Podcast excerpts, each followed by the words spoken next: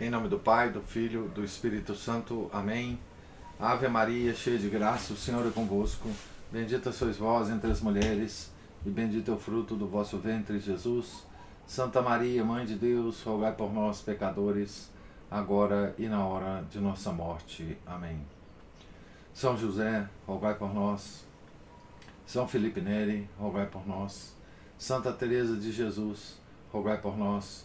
Nossa Senhora de Fátima, rogai por nós. Em nome do Pai, do Filho, do Espírito Santo. Amém. Bom dia a todos. Nós estamos aqui na leitura da biografia Santa Teresa de Ávila ou Santa Teresa de Jesus, escrito por William Thomas Walsh. Estamos na página 575, no início do capítulo De Profundis. Se tinha que esgotar até o fim o cálice de Cristo, que na sua natureza humana experimenta a desolação de se ver abandonado até pelo seu próprio pai, necessário era que Teresa permanecesse inteiramente só. O seu senhor encontrava encontrara-se abandonado na noite de trevas pelos próprios santos, que eram seus amigos e apóstolos. Talvez, pois, justo e inevitável que sua talvez fosse, pois, justo e inevitável que sua esposa, Teresa de Jesus, sofresse o tormento de ser abandonada até por, abre aspas, aqueles benditos homens da companhia, fecha aspas, os mesmos que, com os dominicanos, tinham sido seus dedicados e quase indispensáveis defensores. Como, está, como esta situação foi largamente exagerada pelo ex-jesuíta Mir e diminuída por alguns jesuítas excessivamente zelosos, bom será analisar os fatos conhecidos antes de arriscar uma conclusão. Mir, é, referi, é, referido aqui, foi um biógrafo de Santa Teresa, né? As pequenas zangas que a madre teve com os padres Ripalda e Oléa a respeito de algumas noviças não podem ser levadas em grande conta, nem sequer por aqueles que pretendem, a todo custo, forjar, forjar um libelo contra os jesuítas. Tais divergências ocorrem em toda parte, entre amigos, fora e dentro dos conventos. O famoso uh, caso de Casilda de Padilha deixou mais profundas e duradouras cicatrizes, pelo menos nos carmelitas. Casilda era um dos filhos, cinco filhos, do adelantado de Castela e Dona Maria de Alcunha. O mais velho Antônio entrara para a companhia de Jesus, renunciando à herança paterna e à grande fortuna que ela comportava. A irmã mais velha, Luísa, renunciava por sua vez a todos os bens, fazendo voto de virgindade perpétua. Dispensada posteriormente, casou e teve muitos filhos, fazendo-se carmelita descalça depois da morte do marido. A filha, seguindo Maria, dera entrada no convento dominicano de Santa Catarina, em Valladolid. Toda a fortuna, além da que havia a esperar pelo lado materno, passou para Casilda, que, como vimos, foi recebida ah, no convento das Descalças de Valladolid aos 11 anos, mediante dispensa. Teresa ficou naturalmente muito satisfeita quando Casilda professou, algumas semanas mais tarde, 13 de janeiro de 1577. Depois de renunciar a favor do convento, à fortuna do pai e à herança que por parte da mãe lhe caberia, com a condição, todavia, de que tudo seria invalidado no caso de sair do convento. E quando, mais tarde, em 1581, efetivamente saiu por dispensa, por dispensa papal a fim de se tornar prioresa das franciscanas mitigadas, passo este de que posteriormente se arrependeu, a madre aceitou conformada o desapontamento. Abre aspas, a princípio a notícia impressionou-me, confessou a Graciano. Mas depois considerei que os desígnios de Deus são grandes e que, na verdade, Ele ama esta ordem e de tudo tirará algum bem ou evitará algum mal que não acertamos a ver. Por amor de nosso Senhor, não fique vossa reverência desgostoso. Fecha aspas. Isso a madre é, escrevia ao padre Graciano. Né? Teresa suspeitava claramente de que alguns jesuítas tinham contribuído para levar Casilda a deixar a reforma e que a mãe pretendia empregar o dinheiro num colégio. A expressão aqui está entre aspas. Né? Dada a amizade de Dona Maria pelos jesuítas e o fato de seu único filho ser um deles, seria razoável supor que qualquer que fosse esse colégio, ela o destinaria à companhia. Mas chegou a fundar-se algum colégio? Neymir nos apresenta a menor prova de que Dona Maria o tivesse feito, embora su sugira que se tratava do colégio, entre aspas, de Valladolid. Ao que responde o padre Zugasti, também jesuíta, né? Lembrando que os jesuítas possuíam três colégios em Valladolid e todos fundados anteriormente à reforma das Carmelitas Descalças. Não ventila, contudo, a possibilidade de algum deles ter utilizado a fortuna dos Padilha para se desenvolver.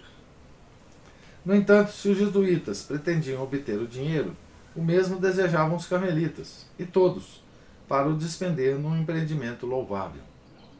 A única conclusão moral a tirar de tudo isso é que, ao fim e ao cabo, tanto os jesuítas como carmelitas são seres humanos. Teresa teve um conflito mais sério com os jesuítas nos princípios de 1578, numa altura em que o destino da reforma se encontrava ainda nas mãos do padre Gaspar de Salazar, que era jesuíta.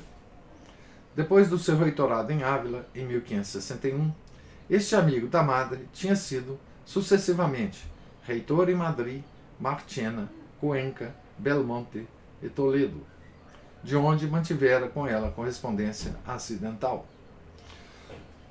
Homem dado à contemplação, taciturno e altivo para com a maioria das pessoas, conquistara na companhia uma reputação, de administrador hábil, mas por vezes provocador excessivamente duro para com súditos. Em 1562, o seu provincial transferira-o de Ávila para algumas questões que tivera com o bispo Dom Álvaro. E em 1575 fora deposto do reitorado de Cuenca por indevida severidade para com os subordinados. Este aspecto do seu caráter parece ter passado despercebido à Madre Teresa Frei Gaspar prestara-lhe em tempos um relevante serviço. Era o bastante para ela apenas ver as suas virtudes, que eram notáveis, através da lupa da sua gratidão. Por alturas de 1577, espalhou-se a notícia de que o padre Salazar desejava abandonar a companhia para ingressar na ordem dos carmelitas descalços. Então, padre Gaspar de Salazar. Né? Quando tal coisa chegou aos ouvidos do provincial jesuíta de Castela, o padre Juan Soares, este não ficou muito satisfeito. Homem culto e piedoso, embora frio, reservado e por vezes obstinado, ele sabia que a reforma da Madre Teresa tinha tocado o coração de alguns jesuítas inclinados à vida de contemplação. Gracian recusara-se a receber oito deles em Alcalá, sem o consentimento dos seus superiores. E depois que alguns jesuítas haviam ingressado nos cartuchos, o padre Alonso Román lamentava-se de que a cartucha de Valência, abre aspas, comia na companhia que nem uma traça, fecha aspas. Veja a briga entre os monges, né? entre as ordens.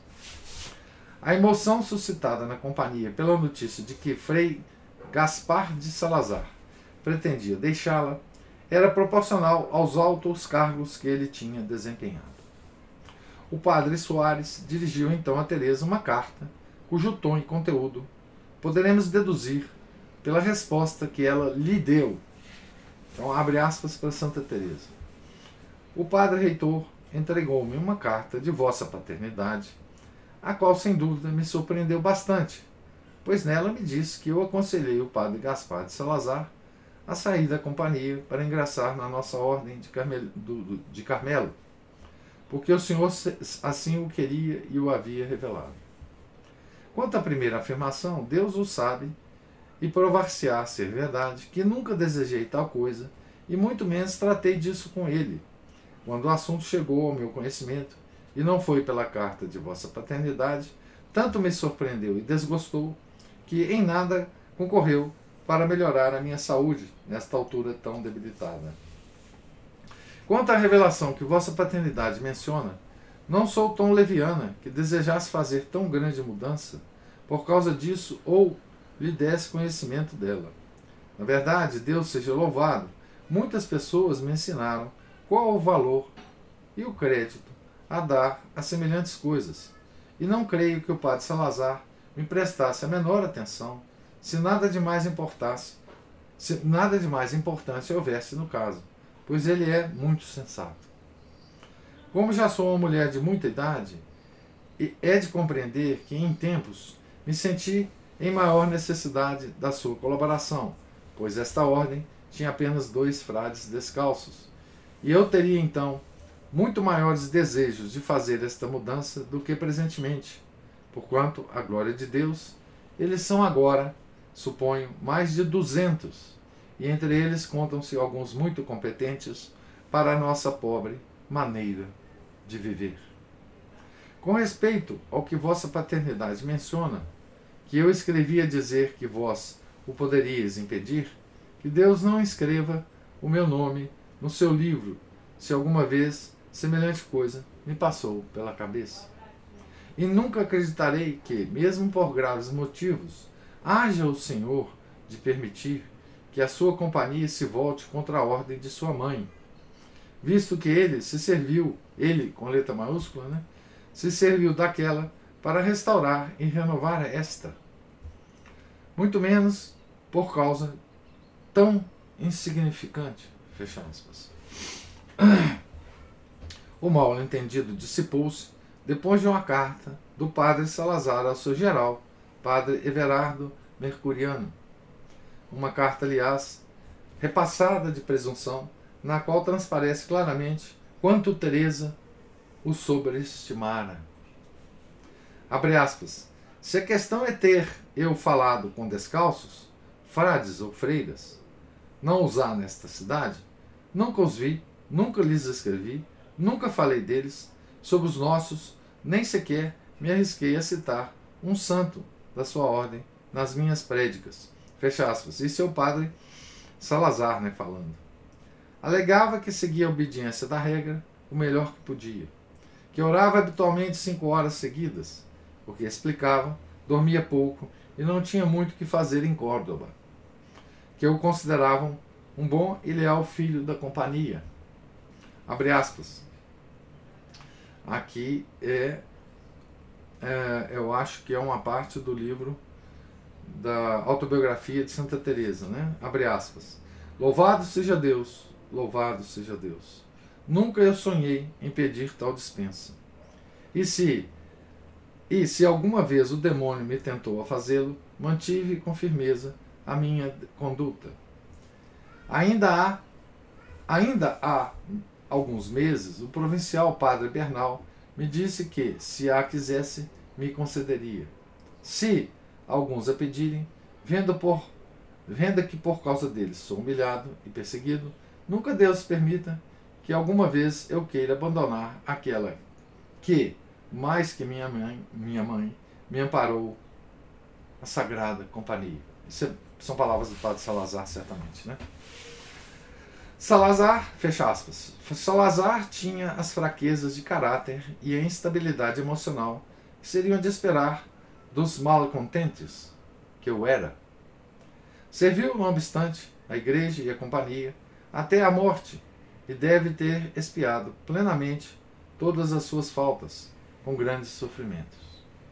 Tudo isso, porém, não passava de uma tempestade num copo d'água.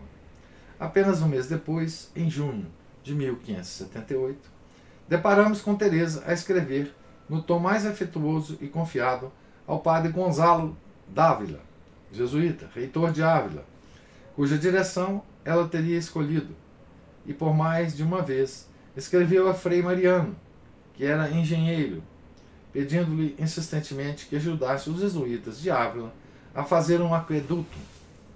Nada de vingativo havia nesta alma magnânima. E que dizer dos filhos de Santo Inácio? Mir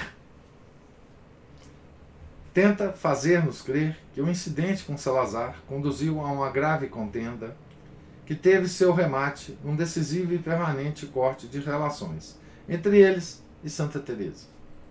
E que todos os jesuítas receberam ordens expressas para cessar todo e qualquer contato com ela e as suas freiras descalças. Abre aspas, de uma maneira oficial, pública e espalhafatosa, fecha aspas. Isso é a opinião do Mir, né? É, que é biógrafo de Santa Teresa. Tão pública e espalhafatosa foi que nem o próprio Mir conseguiu encontrar esse documento oficial. Foi o padre Zugast quem, em 1914, século passado, publicou pela primeira vez o texto da Carta Circular do Provincial, dirigida a todas as casas e colégios de Castela e datada de 23 de janeiro de 1579. Vamos ver a carta, um trecho, né? Por, abre aspas, por várias vezes informei Vossa Reverência, oralmente ou por escrito, de que é desejo do Padre Geral que ponhamos termo a todo e qualquer contato com as freiras carmelitas, além daquele que é norma pelos nossos estatutos, e mesmo esse deverá ser mantido de acordo com as recomendações oportunamente feitas a Vossa Reverência.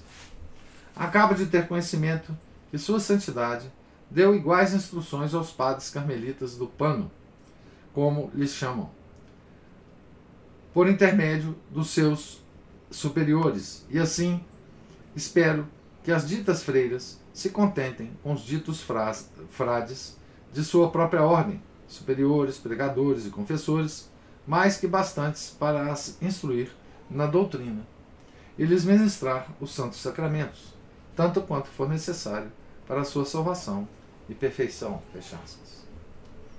A isto acrescentou o padre Soares uma significativa nota. Abre aspas. A intenção é reduzir o contato à forma precisa dos nossos estatutos. Fecha aspas. Esta carta não é, contudo, tão desfavorável aos jesuítas como Mir supunha, para não dizer esperava. Não se trata, evidentemente, de uma demonstração de despeito pessoal ou de vingança por parte do padre Soares. Este procedia com conformidade com as ordens de seu geral em Roma, de acordo com o estabelecido pelo Papa. A política escolhida era tão natural que apenas cabe estranharmos de não ter sido adotada anteriormente. Em parte alguma, vi eu escrito que algumas das dificuldades da madre com os jesuítas e outras e outros pudessem ter resultado da singularidade de temperamento de seu, defensor, de seu defensor, o padre Garcião. Se para ela se mostrava encantador, já não podiam dizer o mesmo os outros. Teresa supunham jesuíta por temperamento, mas os jesuítas parecem não ter compartilhado dessa opinião. Superficialmente, sim, ele possuía a energia e o zelo que os caracterizavam. Faltava-lhe, contudo, a base de um critério estabelecido que a companhia exigia dos seus postulantes. Esta deve ter sido a razão por que o não aceitaram quando jovem, e certamente ajuda a explicar por que não o aceitaram mais tarde, na altura em que foi expulso da sua própria ordem. Pobre Graciano. Tão intencionado, tão bem intencionado foi, tão se dedicou à sua causa e, contudo, tantos erros cometeu. A história da reforma, reforma é, do, do Carmelo, né? seria inteiramente outra se ele tivesse possuído as qualidades de um João da Cruz. Eram muito diferentes em tudo, salvo no amor a Deus. João ensinava que era errado buscar a inspiração. Olha, essa parte daqui eu vou ler com, com mais atenção, porque essa parte do São João é muito importante é, para nós. Veja o que o São João da Cruz fala, né?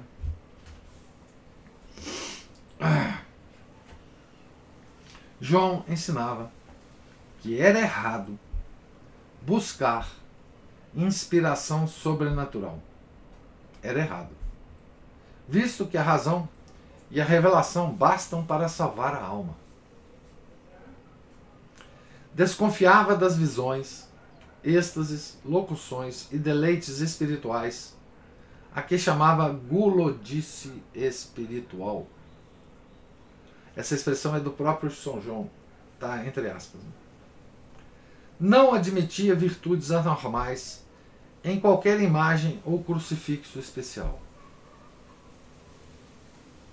Era calmo e refletido em todas as circunstâncias. Quando em 1583, em Granada, uma mulher lhe estendeu uma criança, gritando-lhe que era ele o pai e devia sustentá-la, João perguntou calmamente onde vivia ela.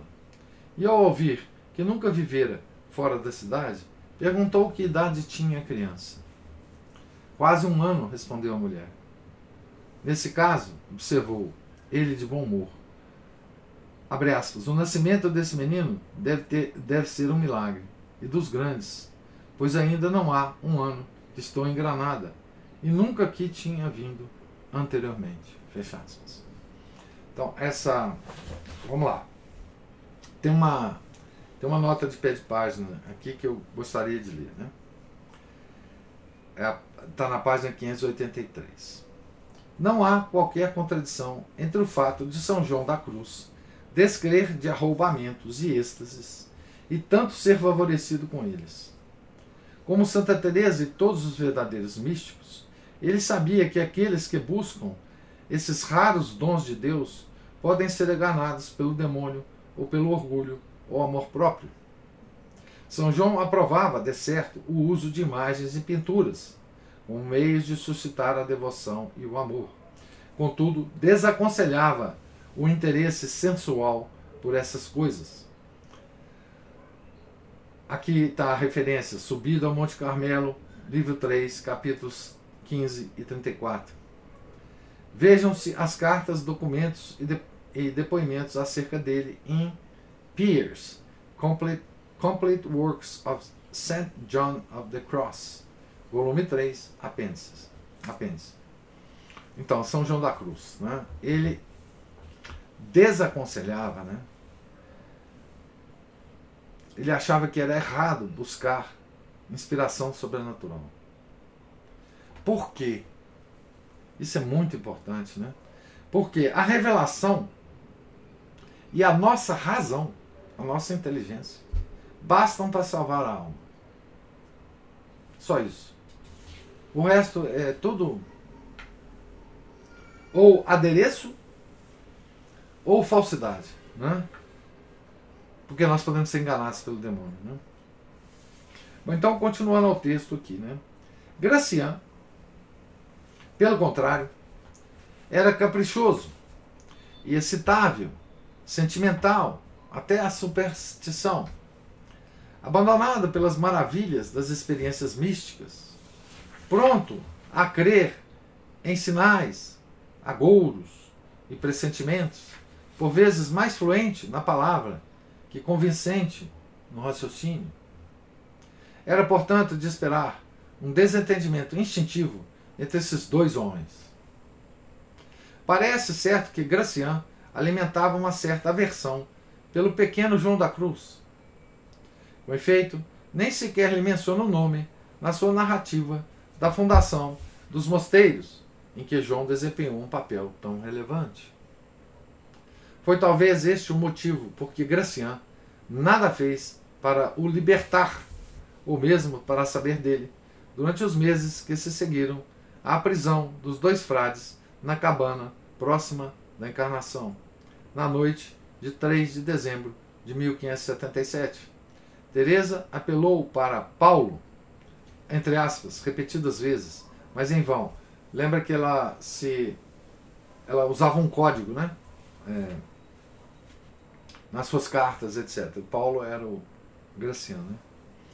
Em 19 de agosto, ainda não sabia o que se passava, pois escreveu a Graciano, abre aspas, digo-lhe, tenho a certeza de que, se alguma pessoa importante pudesse perguntar ao núncio onde está Frei João, ele ordenaria imediatamente que fosse uma das suas casas, se lhe dissessem o que este padre é e quão injustamente o prendem. Não sei o que acontece, que ninguém se recorda já deste santo. A princesa de Éboli trataria do caso, se Mariano lhe pedisse. Fecha aspas. Só em fins de agosto de 1578 conseguiu saber que João da Cruz fora levado para Toledo e encerrado no convento dos Carmelitas Calçados, que ficava a oeste da cidade, dominando a ponte de Alcântara e as águas avermelhadas e, e mansas do Tejo, serpenteando ao longo da base do rochedo sombrio. Aí, entre as lúgubres paredes pintadas a ocre do velho casarão de três andares, com mais de três pés de espessura, como ainda hoje se pode ver pelas ruínas, permaneceu ele até que, tostado, na véspera da sua chegada, foi informado da decisão do concílio de Piacenza e o intimou a abandonar a reforma.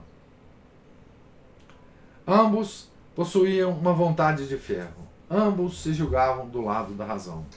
Quando João recusou calmamente, invocando a obediência que o mantinha sujeito à autoridade que o colocara na encarnação, Tostado ordenou que o castigassem de acordo com os regulamentos prescritos para os frades recalcitrantes pelo bem-aventurado Sorete.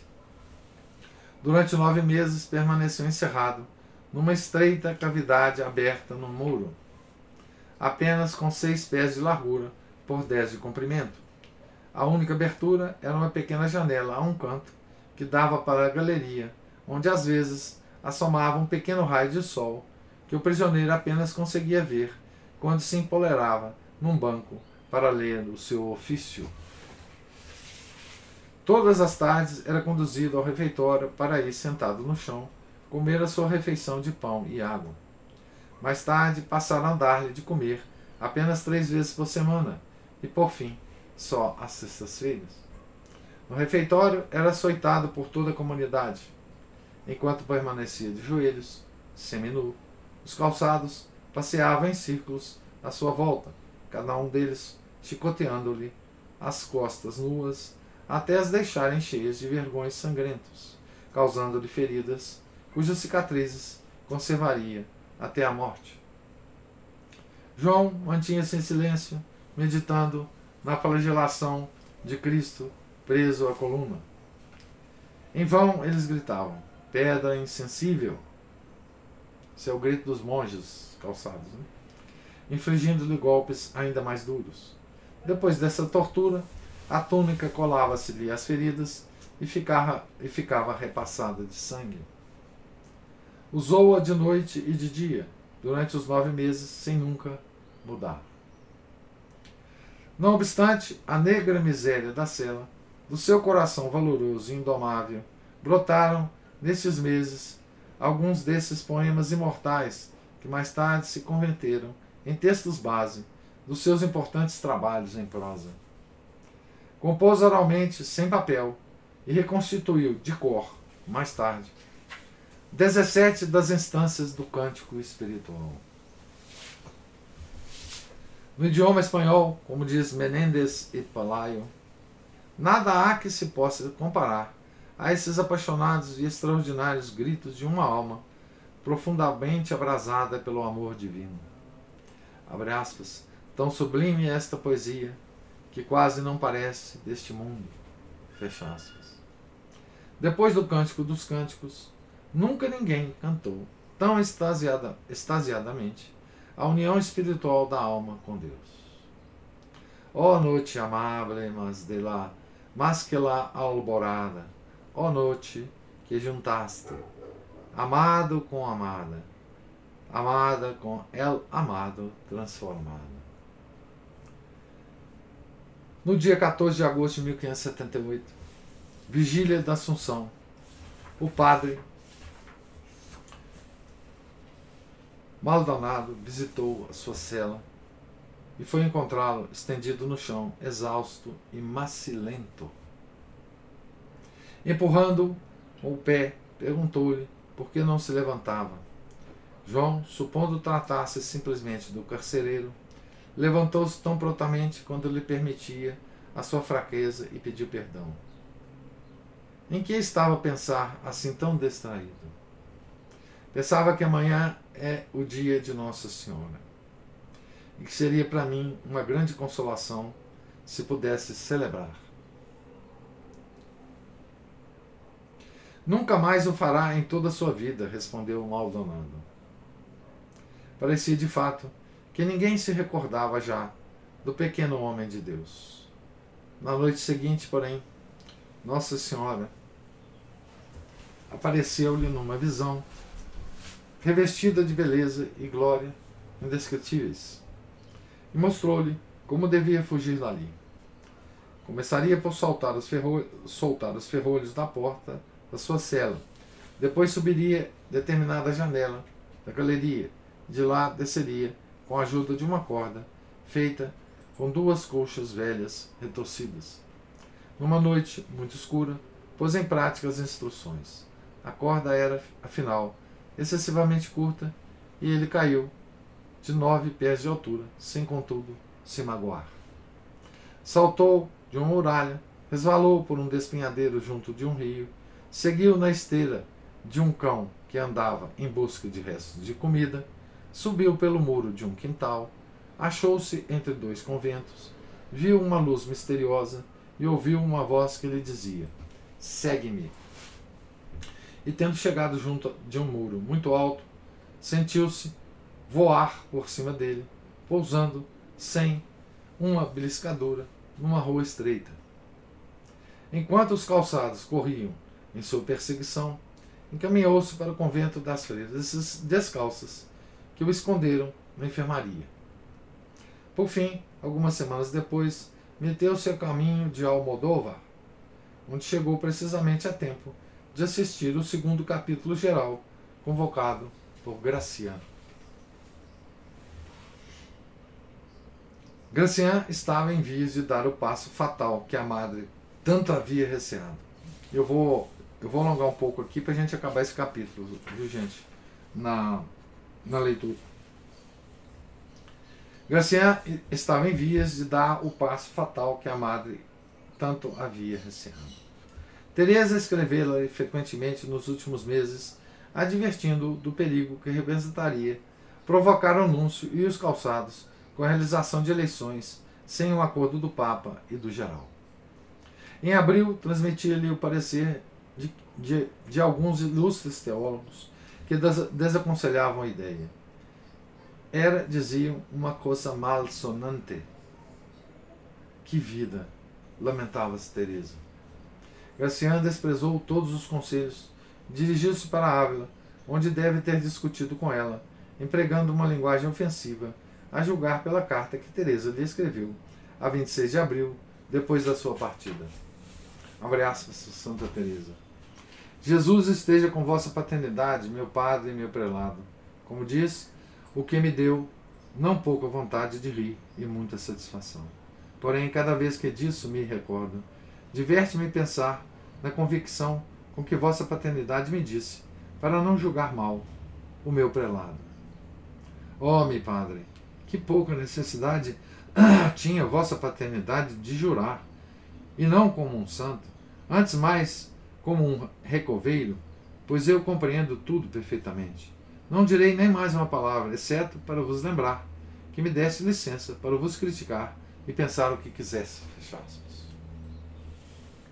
Em maio, atormentada por dores horríveis, motivadas pela operação, entre aspas, que a curandeira lhe tinha feito no braço, não deixou de o censurar asperamente por ter confiado ao quebrado Frei Antônio o cuidado de regularizar alguns assuntos do convento sem instruções adequadas, do que resultara um agravamento do estado das coisas.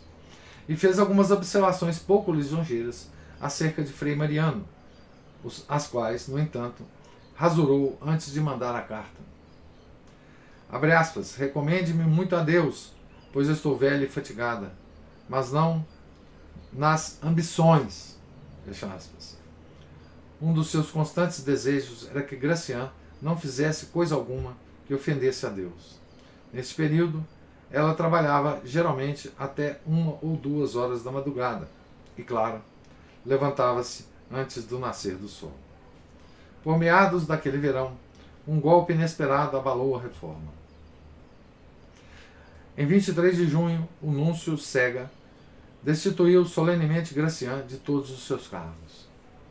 Tornava-se agora evidente que a autoridade de Gracian era, pelo menos, discutível, e foi a custo que ele escapou de ser preso em Valladolid, onde soube que tinha sido excomungado por Sega. Quando alguns visitantes o procuraram, da parte do núncio, Gracian sentiu ímpetos de os desafiar, mas acabou por se submeter ao conselho de um virtuoso irmão leigo, a quem fora revelado que de nenhuma atitude dependia tanto a salvação da, da reforma. Seguiu então para Almodóvar, onde, apesar de tudo, convocou o capítulo de outubro de 1578 e fez exatamente aquilo que Amado tanto tinha receado. Procedeu a eleições e, entre todos, escolheu, para o provincial, o velho Frei Antônio. O padre João da Cruz ergueu inutilmente a voz para protestar contra semelhante loucura.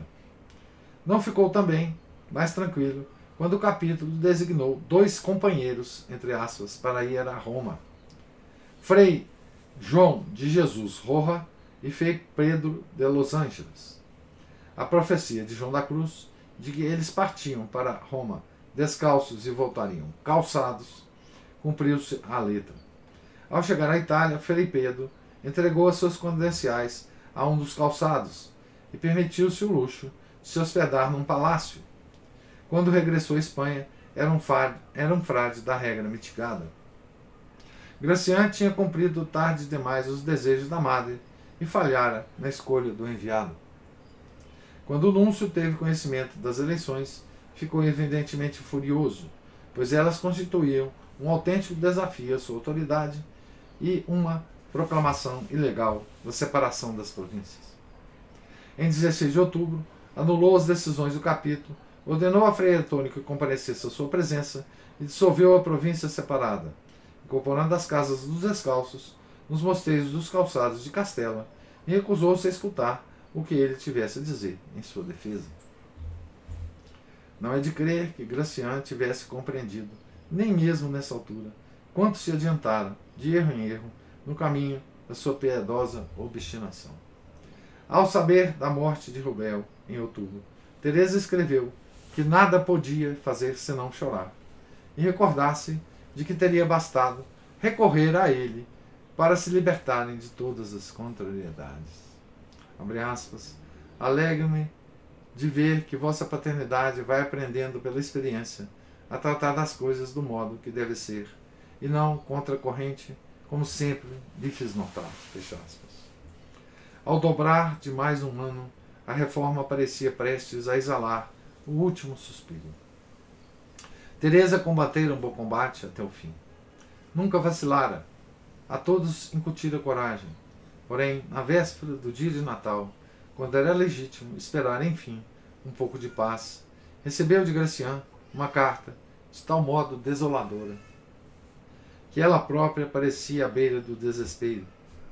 Fosse qual fosse o conteúdo dessa carta, a pobre velha irrompeu em lágrimas e não parava de soluçar como uma criança inconsolável. Abre aspas, agora, Senhor, haveis satisfeitos, haveis satisfeito a minha sede de sofrimentos. Fecha aspas. Ouviram-no as monjas exclamar.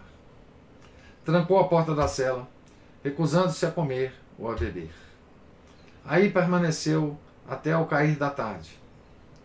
Então a bem-aventurada Ana de São Bartolomeu bateu à porta e pediu-lhe que fosse ao refeitório. Teresa obedeceu, mas não conseguiu comer qualquer alimento.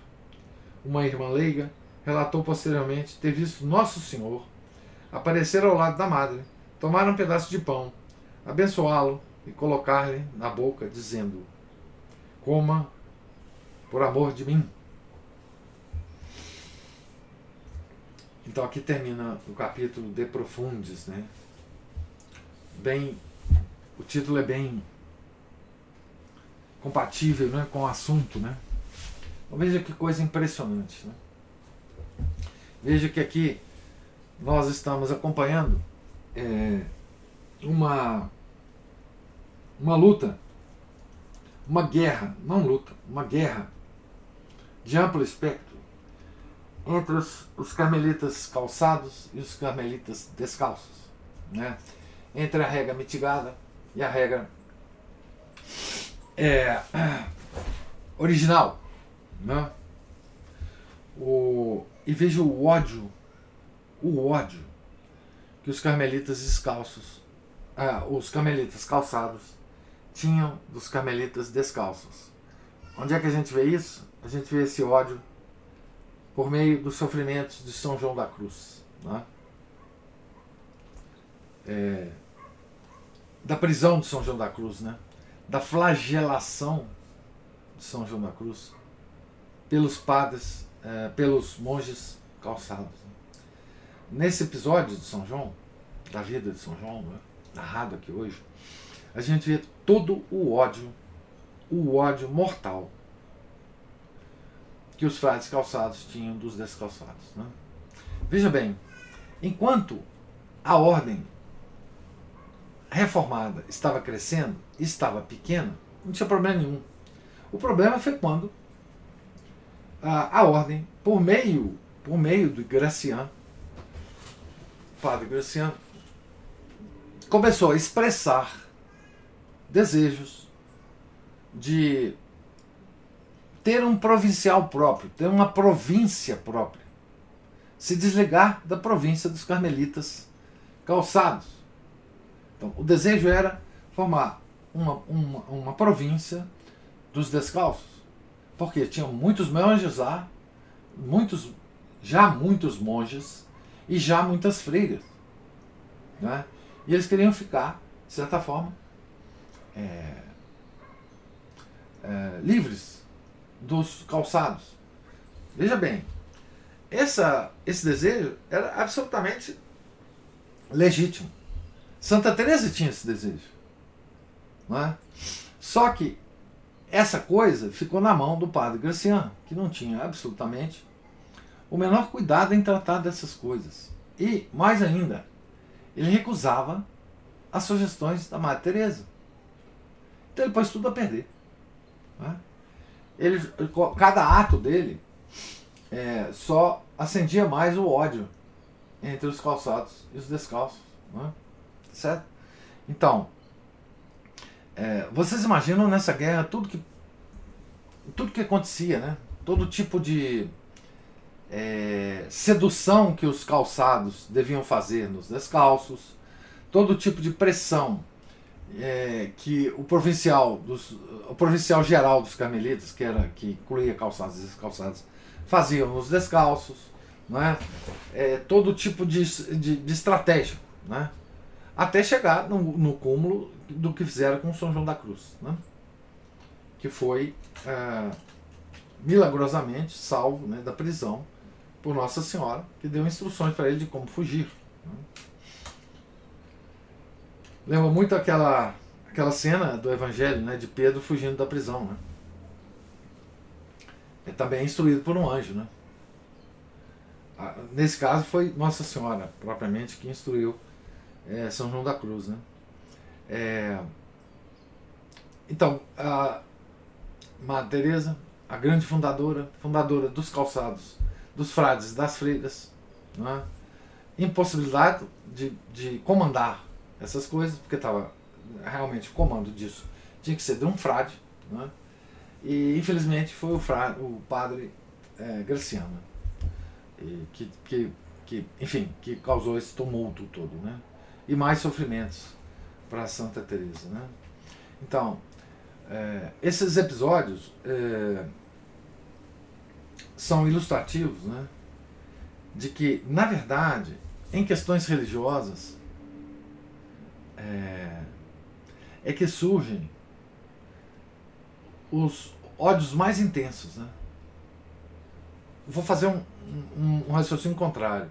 Os ódios mais intensos, por mais que não pareça que a questão é religiosa, só surgem em questões religiosas, de fundo religioso. Né? Lembra aqui que o Chesterton falava que toda guerra é religiosa. É, ninguém entra em guerra por questões menores do que as religiosas. Né? É, e é uma coisa impressionante, né? Esse, esse conflito, né?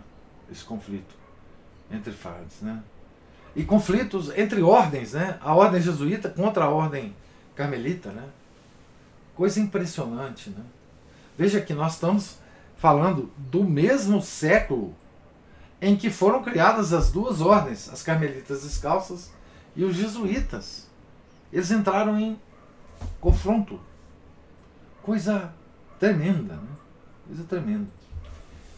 Eu queria agora, me alonguei demais, mas eu queria ouvir uh, os, os comentários e observações de você, de você se existirem. O Márcio já manda aqui um, um escrito. Como, como repercutem as decisões dos poderosos e quanto hão de prestar contas a Deus? Sobre o Padre Graciano. São João da Cruz deu exemplo de paciência, como tantos outros nesse livro. A paciência vem da ciência, das causas dos sofrimentos, expiação, ou uma visita do Senhor para nos conformemos, para que nos conformemos a Ele como sofredor e bem-aventurado, avessa qualquer consolação terrena, para que busque apenas a Deus. Assim devemos acolher tais visitas.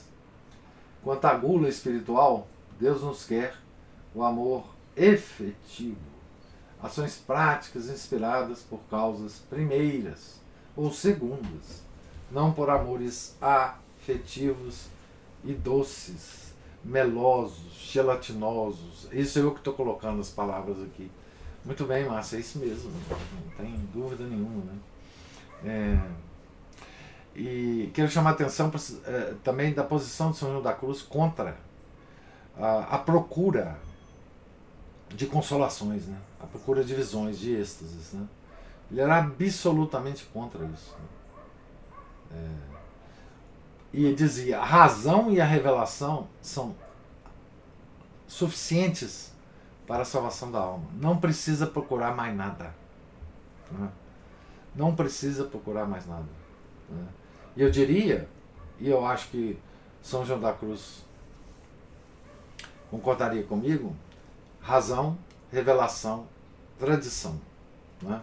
São os padres da igreja,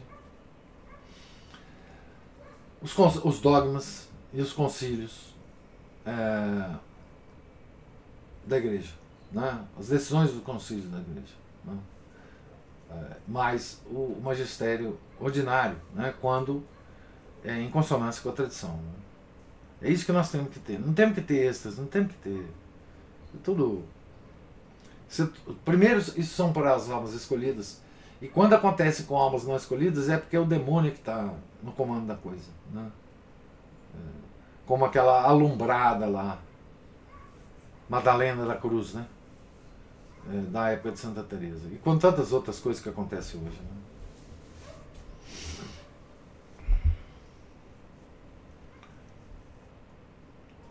Mais algum comentário? Professor. Oi.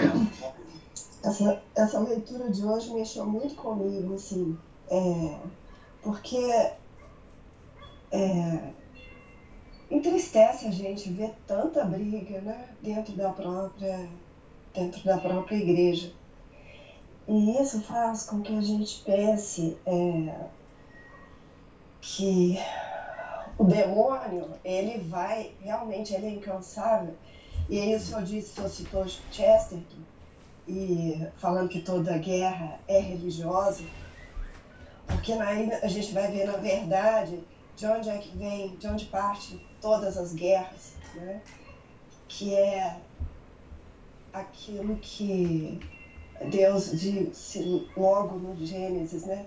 Porém, inimizade entre a tua descendência e a dela. É. Então, assim, aí a guerra vai se prolongando e vai se renovando em diversos frontes, né?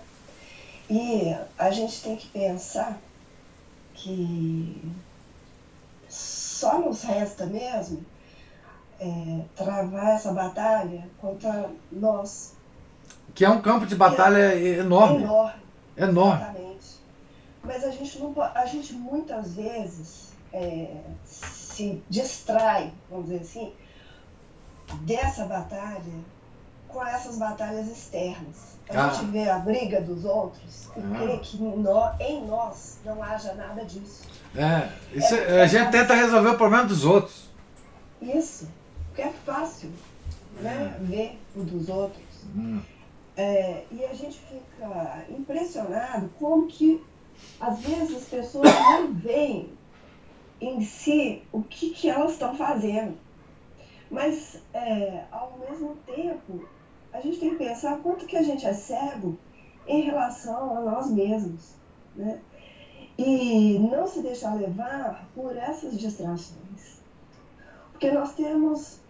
o- E tem uma coisa que eu repito sempre para mim vendo isso tudo, como que o orgulho é uma, uma, uma perda de tempo, né? Como que é, a gente vê que é tudo motivado pelo orgulho. A gente vê que esses frades calçados, eles poderiam servir a Deus mesmo que eles É, na ordem mitigada, é, arte. ué. Na ordem mitigada. Eu já, né, é, São Francisco de Sales mesmo diz que existem coisas que não são para. Algumas durezas, elas vão fazer muito, umas penitências muito grandes, assim, heróicas, elas vão às vezes fazer a pessoa perder a fé. Você vê, o São Francisco criou uma ordem mitigada. Exato. São Francisco de, de, de Sales. A conversa dele com aquelas freiras da. As da conferências ordem, espirituais, né? Puxa, Isso. É, é assim. É respeitando o limite delas, mas esperando dela, porque Deus se vale de todas as pessoas de boa vontade, É. né? Então, assim, às vezes a gente fica achando que a gente precisa fazer atos heróicos, né? Isso eu já disse isso tantas vezes, né? Mas o que a gente tem que fazer é enfrentar o nosso dia a dia mesmo, as coisas diárias aqui. E, e é, ver que Deus está se valendo dessas pequenas coisas para nos ordenar. É. É, exatamente. Você vê Ana, é, a batalha de Santa Teresa, ela se transformou numa batalha geral por causa da grandeza da santidade de Santa Dela. Teresa. Sim, Mas essa batalha, na- nas, ela ocorre exatamente em todos nós. E ela só não espalha assim por- porque nós não temos santidade, como Santa Teresa tem. Mas o campo de batalha do demônio foi sempre em torno da alma de Santa Teresa. Só que ela era grande demais. Então o demônio teve que agir em várias frentes. É, mas é a mesma batalha de sempre, né? Assim, o, o católico tem uma uma obrigação de não levar a vida com leveza, no sentido leveza no sentido de curtir, de enfim, babapá, porque a eternidade vai vai chegar, nós vamos morrer, né? Nós temos que estar sempre preocupados com isso, não taciturnos, não tristes, mas não cair no espírito do mundo, né? É, isso é muito importante para nós, É, porque a, a batalha é a mesma. É, e quando o demônio não está aparecendo, assim, com muita é, é, sede, é porque ele tem já o território dominado. né? Ele não precisa Uhum. aparecer. É, esse capítulo é muito terrível mesmo, eu concordo com você. eu achei pesado. E eu queria contar uma coisa um- uma coisa dramática, sem querer ser dramática, sem fazer drama. Mas que é uma coisa que essas leituras né, desses últimos dias me, me fizeram lembrar. E ontem, além de tudo, o padre Jorge ainda disse que nós fizéssemos uma profunda, um profundo exame espiritual, já que o ano Terminou, né? litúrgico está terminando. Né? Então, eu, tô, eu fiquei me lembrando, e ele falou que deveríamos pensar na morte, né? Nós devemos ter sempre a morte em perspectiva. A gente fica achando que a morte está longe de nós, né? É. que nós ainda temos um tempo. Mas é, eu, aí eu me lembrei do seguinte, quando meu cunhado morreu. E o meu cunhado morreu com 30 anos. E morreu assassinado. E eu fui a pessoa que foi à casa deles buscar uma roupa para vesti-lo para o enterro, para levar para a funerária. Quando eu entrei na casa deles, aquilo me, me, me marcou muito fortemente, porque é, ali estavam as coisas dele, um, um chinelo deixado na beira da cama, o pijama ali sobre a cama, e as xícaras do café, que ainda não tinham sido lavadas, eles saíram para trabalhar cedo. E eu fiquei pensando que tudo ali mostrava que aquela pessoa pensava que ia retornar para casa à noite. É, vestígios de uma vida normal, né? Isso. E que aquele, aquela pessoa nunca mais voltou, né? Então a gente tem que pensar muito nisso, né, professor? É. Porque às vezes a gente acha que a nossa morte está lá na frente, que nós temos tempo ainda de nos emendar. Mas eu acho que era bom a gente pensar nisso todos os dias. Igual o senhor falou, não é para ficar taciturno, não é para ficar triste. É para dar, é inclusive, uma nova perspectiva para a vida. Isso. Mas é para pensar que essa batalha que a gente tem contra a gente mesmo, ela não pode ser adiada para outro dia. E não para. Essa batalha é permanente. Nós nunca venceremos essa batalha em vida. A vitória não é aqui. É, nesse sentido, a nossa vida será um fracasso. É, mas um fracasso porque não é possível. O homem em queda não, não vence. É, infelizmente.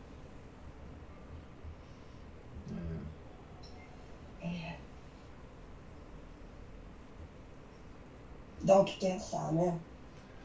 É, a nossa vida. É, é por isso que o. Que os santos sempre dizem que é importante ler vida de santos, né? Porque é só assim que a gente tem essas perspectivas, né? Esse tipo de raciocínio, esse tipo de. É, esse tipo de meditação, né? De certa forma.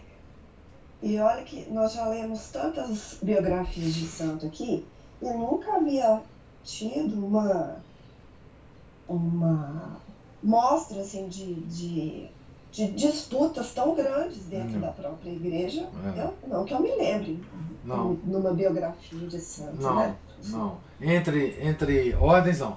É, isso é uma coisa que é que foi que começou a acontecer quando as ordens se tornaram fortes, né? E quando a cristandade se tornou forte. É, e aí começaram a acontecer, né? A partir do medievo, né? É, começaram a surgir ordens que, de certa forma, foram tomando espaços de outras ordens. Espaços, em que, que espaço, né? Espaço no gosto popular, na aceitação da população, na ajuda que a população dava a essas ordens. E, e aí isso causou ciúmes entre as ordens. Não é? A aceitação que os bispos davam a certas ordens e não a outras.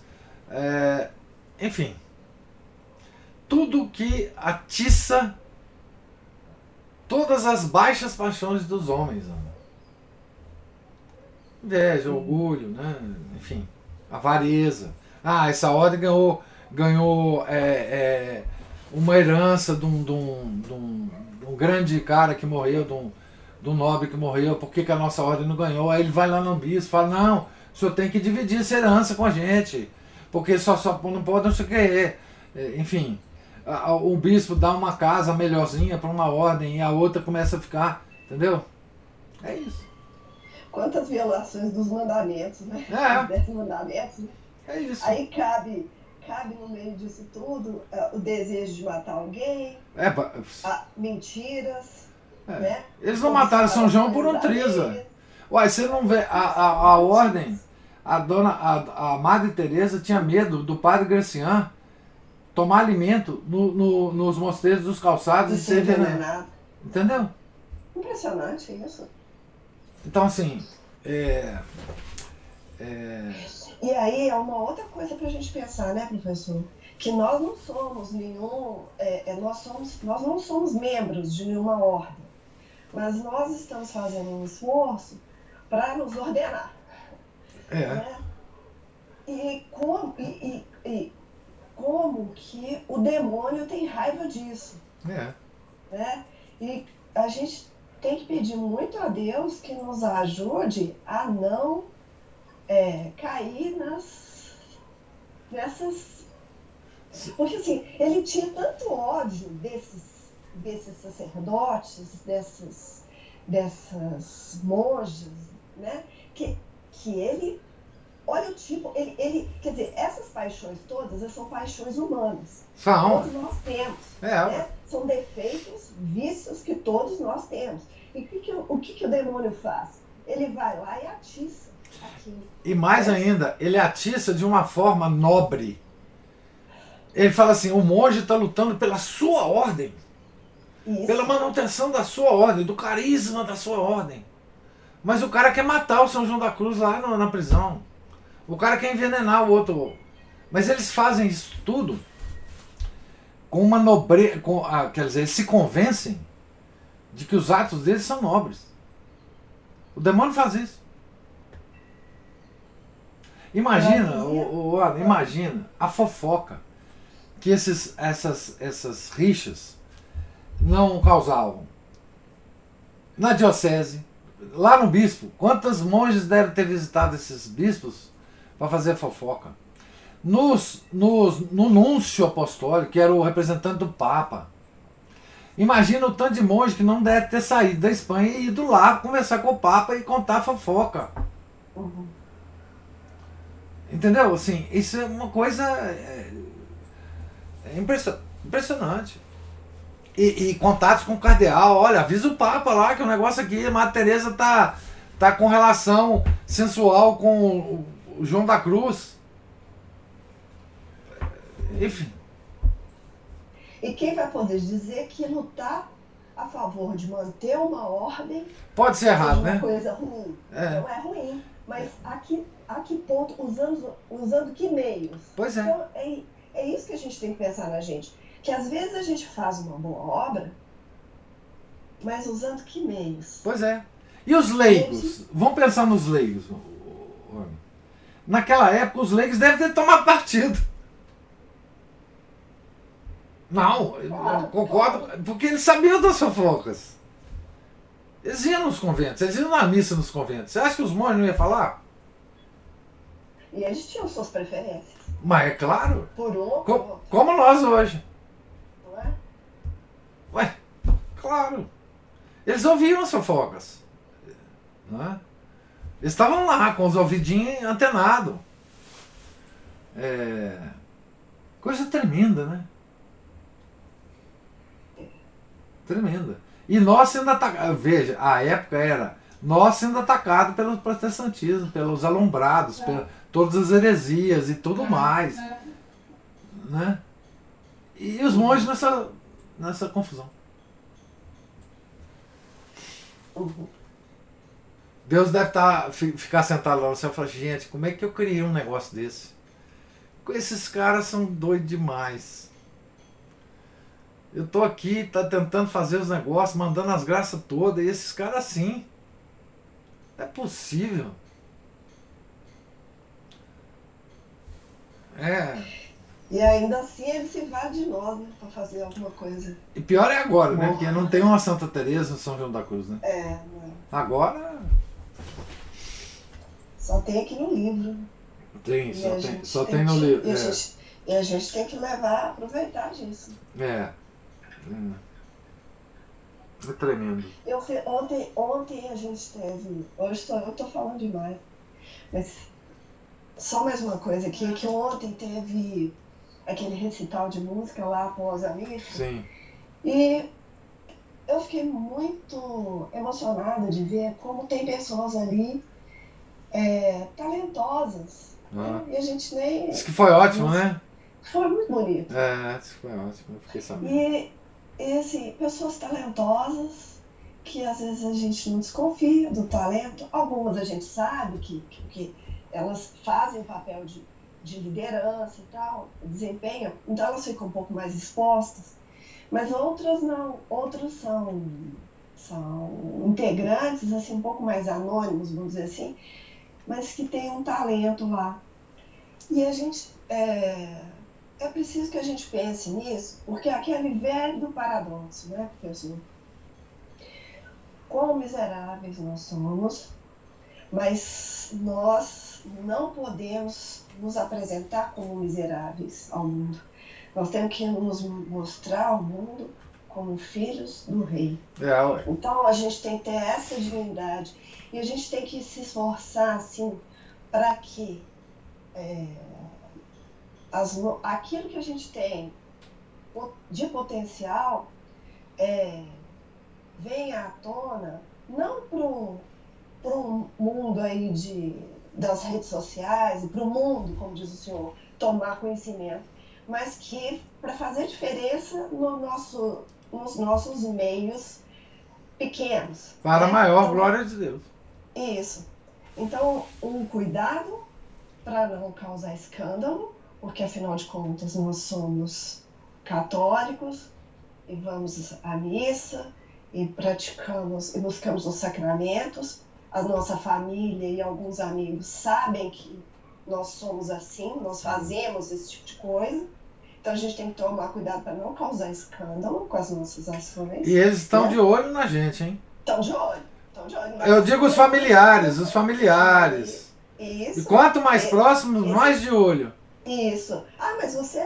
Ué, mas você tá falando isso? É. Mas você tá fazendo aquilo? É, Ué, é. mas você não dorme bem à noite? Você devia ter o so- o sono dos anjos? É. Você não é? É, Não é, reza tanto? é. E por aí vai. Né? Qualquer coisa serve de argumento. É, ué, você reclama, você reclama de alguma coisa, é, naturalmente você fala, "Ai, você não está rezando? Você, você pede lá a, a sua santa lá para te dar isso aí que você está reclamando. Isso. Essas coisas que você fica estudando aí, é por isso que você perde o sono, é por isso que você não dorme É. à noite. É por isso. Então, esse tipo de coisa a gente tem que tomar cuidado, né? E- mas, por outro lado, a gente deve fazer um esforço danado para a gente é, desenvolver as nossas potencialidades, para que essas potencialidades, que foram os talentos que Deus nos deu, frutifiquem, né, professor? É, ué. Façam, façam alguma diferença no nosso entorno. E, e cada talento frutifique ao máximo, independente do, do sucesso que vai fazer, ou do tanto de pessoas que vai atingir. Isso não importa, para Deus isso Não não importa. importa. Isso tem que ser. Isso é que tem que ser. A gente tem que ser indiferente.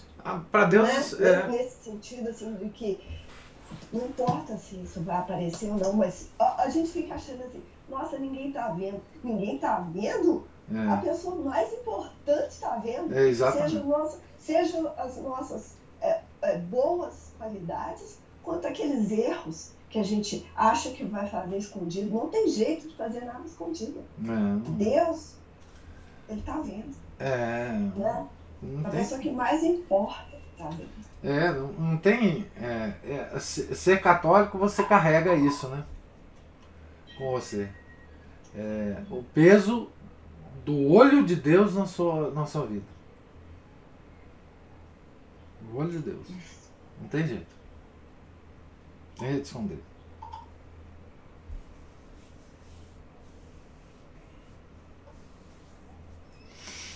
Muito bom, Ana Paula, muito bom. Muito bom. É, pergunto se alguém tem alguma observação ou comentário. Dá tempo, nem professor. Mas é claro, minha filha.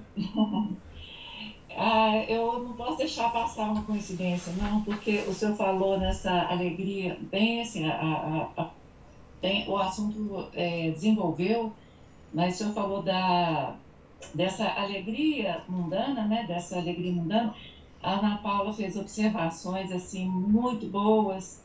Foi. E eu, por coincidência, falei que eu não posso deixar passar é a coincidência, né, da, da minha leitura de ontem à noite da do livro da vida, Santa Teresa estava é, falando de um de um período de tormento que ela estava vivendo né, é, grandíssimos tormentos da alma. E ela vai falar da humildade e da graça da tristeza.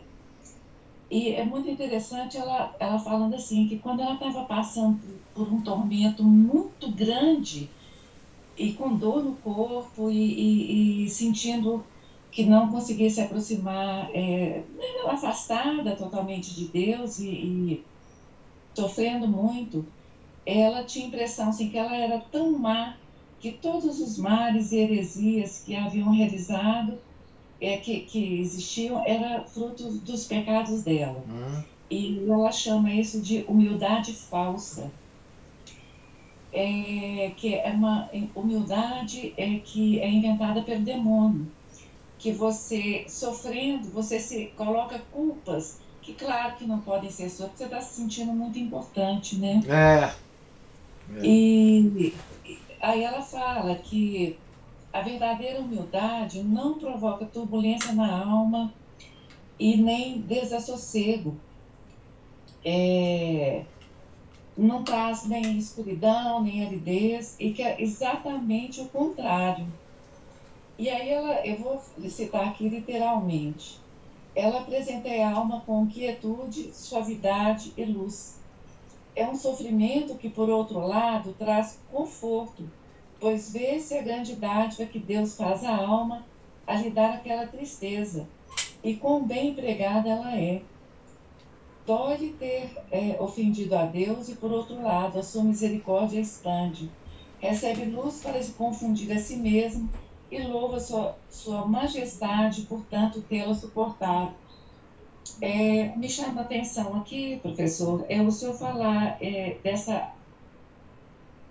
Quando o senhor falou né, que a gente tem que tomar cuidado com essa, esse estado permanente de alegria, e quão benfazeja é essa tristeza que nos corrige da nossa soberba, não é? Que nos corrige dos nossos desvios.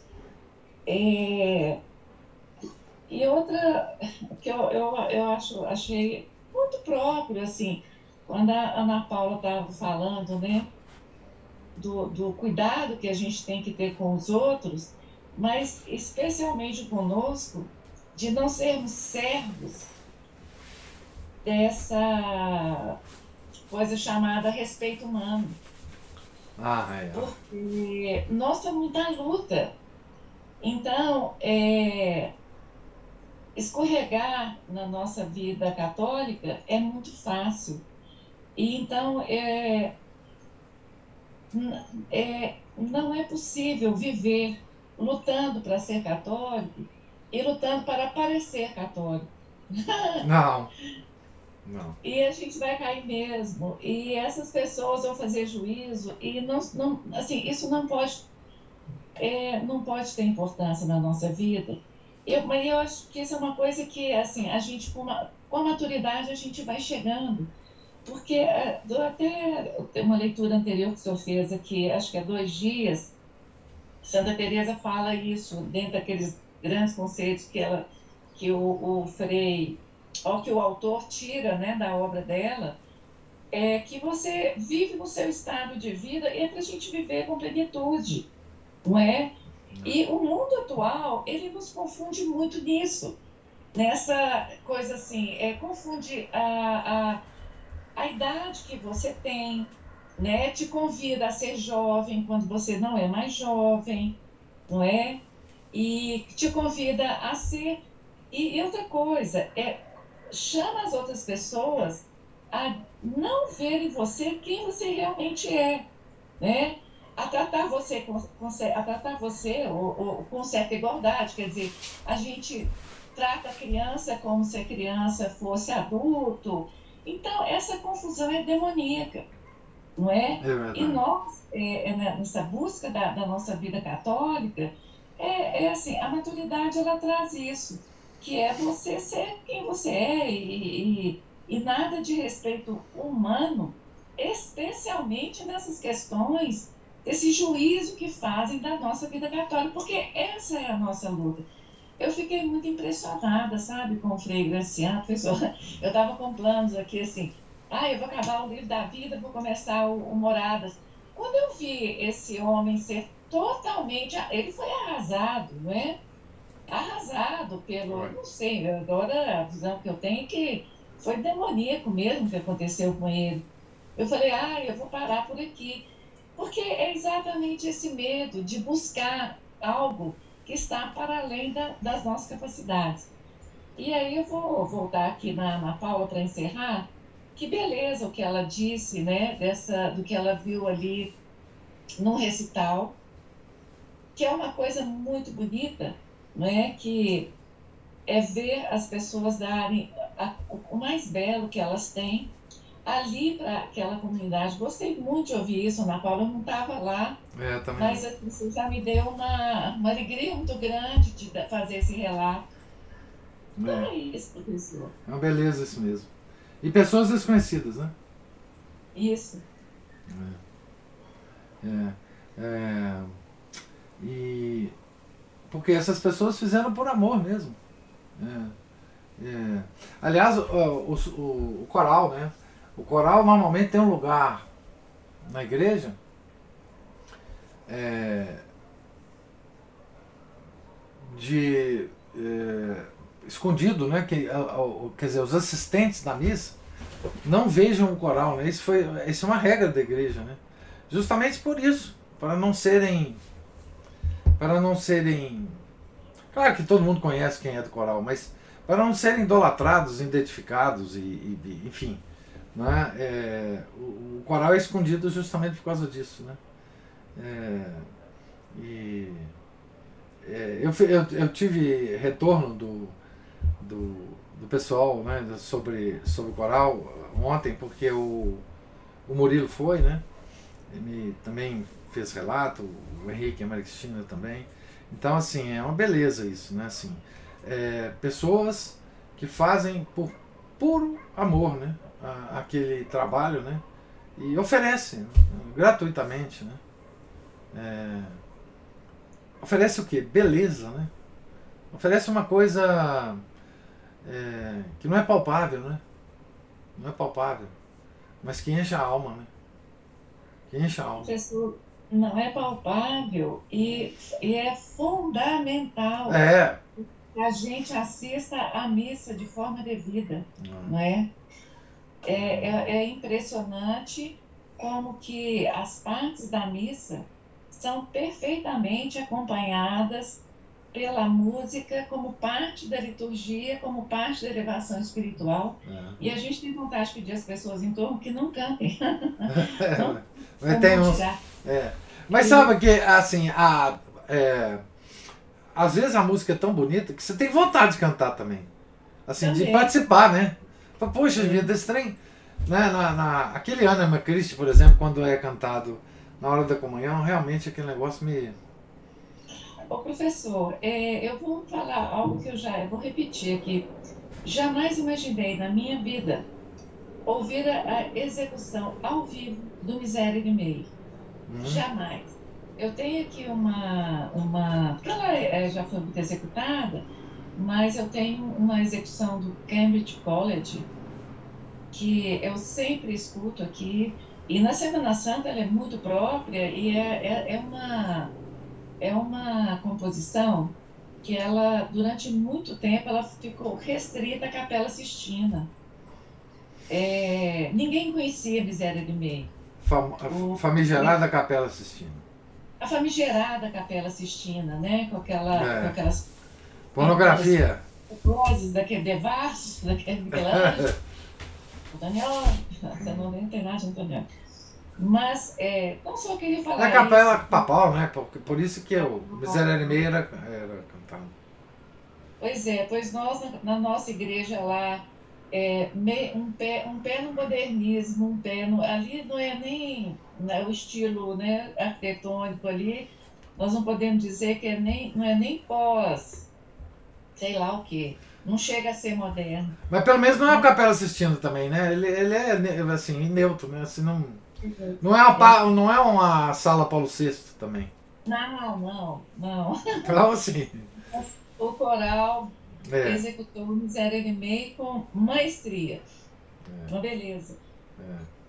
Da, da, da, da, Semana Santa passada. É. Digno de... É, uma maravilha. Maravilha. A, a ladainha de Todos os Santos também é maravilhosa quando o coral canta, né? É, enfim, hum, são coisas elevadíssimas que a gente tem ali na, na missa, por graça de Deus, né? É, enfim, cada um tem a. a, a o, cada, cada música toca diferentemente cada um, né? É, mas é uma beleza, né? O canto gregoriano é uma beleza, realmente. O senhor falou da posição do coral na, na, na missa, até isso foi invertido, né, professor? Porque na missa nova a, o pessoal da música fica lá na frente. É. Quando não tá no altar, né? É, no altar eu é. nunca cheguei a ver. É, tem uns vídeos por aí que mostram. Né? É. Mas é, não, tem que ser escondido, né? E aí eles viram estrelas, né? No show, a missa virou. É, é por isso que um, tem indulgências, é, é, indulgências e mais indulgências para quem canta no coral, né? Muitas indulgências para coral. É uma beleza. É uma beleza. Eu, enfim, é, uma das, das é, graças que a gente, desde o início teve, né, foi o, o, o coral gregoriano, né, que, assim, pouca gente levava, né, nas costas, é, pouca gente dava importância, mas era, era um estímulo né, para a gente na missa. Levação da nossa alma. Mas é, eu acho que eles sabem bem o que eles fazem né, para as pessoas. E a gente vê o, o, o, tanto que impacta as pessoas que chegam a primeira vez na missa. Né? É, elas ficam olhando para cima para ver de onde é que está vindo, vindo o som. Né? É, é, porque assim, não precisa de nenhum tipo de, de treino de apreciação musical para sentir impactado por, pelo canto gregoriano, né? No meio da missa não tem. Pois bem. Mais alguma observação, mais algum comentário, gente? O professor, o, o comentário, já que você falou das crianças, eu queria dar assim, quando eu era criança, essa toda a beleza, toda a beleza. Lembro da beleza arquitetônica de Belo Horizonte e com certeza dos cantos de missa, né? Com certeza. Toda a beleza a criança vê Deus. Tenho certeza disso. É. Então, assim, que maravilha, viu? É. Isso que eu queria dizer. É isso mesmo. É, a gente só tem expressões de exclamação, né? É uma maravilha. É, é uma, uma, uma dádiva da gente, né? Ter, ter isso aqui, né? Próximo da gente, né? Todo domingo. De poder ir e a gente pouco agradece, né? Eu, pelo menos, pouco agradeço essa graça. Então, gente, é, nós estamos aqui na página 591, Triunfo da Reforma, é o capítulo que nós vamos entrar agora. Estamos já é, indo para o final do livro, né? A gente deve terminar essa semana a leitura desse livro. E então, se Deus quiser, amanhã a gente começa esse capítulo aqui, o Triunfo da Reforma, na página 491. É, Deus nos pague a presença, a paciência, os comentários longos, belos, importantes. Fiquem todos com Deus, tenham um santo dia. Em nome do Pai, do Filho, do Espírito Santo. Amém. Ave Maria, cheia de graça, o Senhor é convosco. Bendita sois vós entre as mulheres, e bendito é o fruto do vosso ventre, Jesus. Santa Maria, Mãe de Deus, rogai por nós, pecadores, agora e na hora de nossa morte. Amém. São José, rogai por nós. São Felipe Neri, rogai por nós. Santa Teresa de Jesus, rogai por nós. São João da Cruz, rogai por nós. Nossa Senhora de Fátima, rogai por nós. Em nome do Pai, do Filho, do Espírito Santo. Amém.